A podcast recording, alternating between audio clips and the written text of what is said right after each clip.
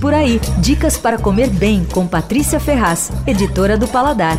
Saiu uma pesquisa interessante no fim de semana, que foi publicada no Estadão, é uma pesquisa do Ibope, que mostra que 14% dos brasileiros se declaram vegetarianos. A pesquisa foi feita por encomenda da Sociedade Vegetariana Brasileira. Acho que não é o caso de entrar na polêmica de que tem gente que fala que é vegetariano porque come só um peixinho, ou outro que come só carne de vez em quando, um churrasquinho, tanto faz. Legumes, grãos e verduras saíram do nicho. E isso é que eu acho que é bem legal. Eles estão recebendo tratamento de primeira, que antes era dedicado só apenas às proteínas animais, né? E o que a gente vê por aí são belos pratos vegetais em cardápios de todos os tipos. Aliás, o termo restaurante vegetariano está em desuso. É, mesmo quem só serve vegetal não está mais querendo ser chamado de vegetariano, que nem o, Roma, que a gente até falou já aqui há um, um, mês atrás, mais ou menos, só serve vegetais e que ele se autodenomina um restaurante sem bicho.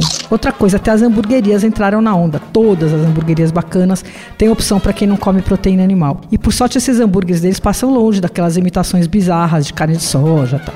Os hambúrgueres vegetarianos são deliciosos, viu? Dá bem vontade de pedir, de cogumelo, de lentilha tal. Bom, eu vou aproveitar o momento para sugerir pratos vegetais que você tem que provar. Vamos lá. Moqueca de legume com farofa do Amadeus. Arroz da horta da taberna 474, que vem com aspargo, palmito, espinafre, tomate. Arroz de beterraba do Tanite. O grelhado de shiitake palmito pupunha do La Fronteira. Esse prato tá na lista dos 100 melhores pratos de São Paulo, que a gente esse ano fez até uma, no ano passado, né? No último, em dezembro. A gente fez uma categoria vegetarianos. Essa lista também tem a muqueca de banana da terra do Jiquitaia e a berinjela assada do Chu, entre outros, viu? É bacana. Bom, mas se você quiser fazer uma refeição inteira vegetariana, os restaurantes mais famosos estrelados da cidade sempre tem dois cardápios. É um vegetariano e outro com carne, né?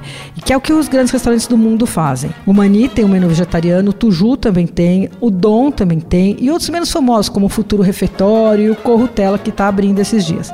Essa onda é global e está todo mundo valorizando a horta. Que bom! Você ouviu Por Aí. Dicas para comer bem com Patrícia Ferraz, editora do Paladar.